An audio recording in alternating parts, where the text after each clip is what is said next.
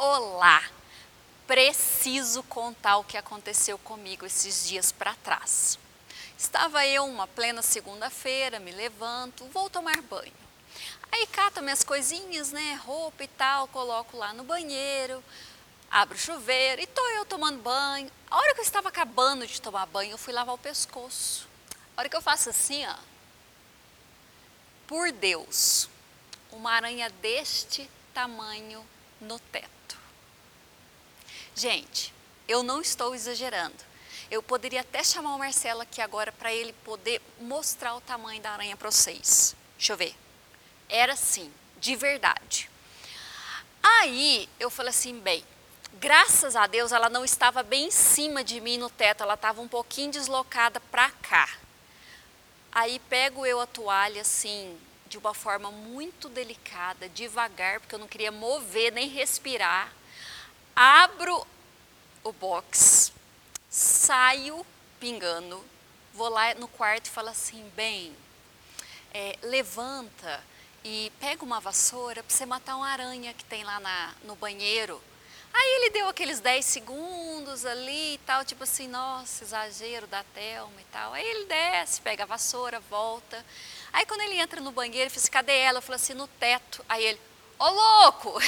Aí eu falei, tá vendo? Você achou que eu estava exagerando? Gente, era um mundo de uma aranha.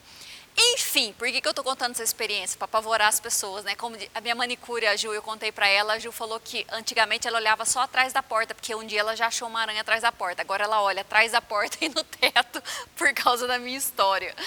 Mas enfim, eu fiquei imaginando, se eu tivesse visto a aranha antes de entrar no banheiro, eu tivesse olhado para cima, eu nem ia entrar no banheiro, não está entendendo? Eu já ia sair correndo no mesmo grau que eu fui e voltei. E aí eu não ia ter tido essa experiência de livramento com o Senhor. Por que, que Deus não dá spoiler? É exatamente por causa disso. Porque porque dá vontade, você já passou por isso? Pegou e falou assim: Deus, me mostra só um pouquinho do que vai acontecer.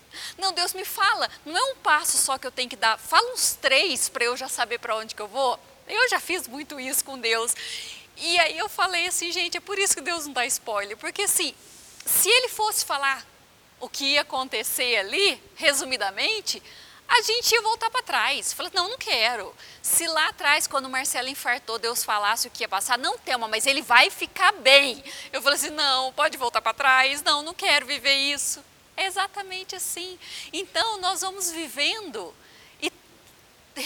umas surpresas aparecem, algumas boas e algumas desagradáveis, mas quando nós passamos por essas experiências, nós nos como é que fala? Nós nos enxergamos aonde está, onde nós estamos em Deus, entendeu? É mais ou menos assim. Nós sabemos a, que tamanho que está a nossa fé. Nós podemos identificar a nossa intimidade com Deus, o nosso amadurecimento, como nós já caminhamos e progredimos e melhoramos com o Senhor. É para isso que serve essas experiências que nós temos na vida. Todo mundo passa por isso. Várias pessoas já se depararam com uma aranha grande na vida e quiseram sair correndo. Eu não tinha para onde correr. Mas é exatamente isso. Então não fique bravo se fala assim: nossa, mas Deus não fala comigo, Deus não me mostrou isso, por que, que eu estou passando por isso? Calma. O importante é você saber que você é filha, que você é filho de um Deus que pode todas as coisas, de um Deus que ele pode o impossível, que aonde a sua mão não alcançar, a mão dele alcança, aonde o seu possível termina, o impossível dele começa. É isso que vale para nós termos experiências e livramentos com um Deus que pode todas as coisas. Então, que você tenha muitas experiências. Não desejo que você se depare com uma aranha tão grande como eu, mas que você possa aproveitar os momentos de dificuldade, de obstáculos, para você conhecer mais de Deus e se conhecer e falar: Deus, essa caminhada com você está valendo a pena, porque hoje eu estou muito melhor do que lá atrás.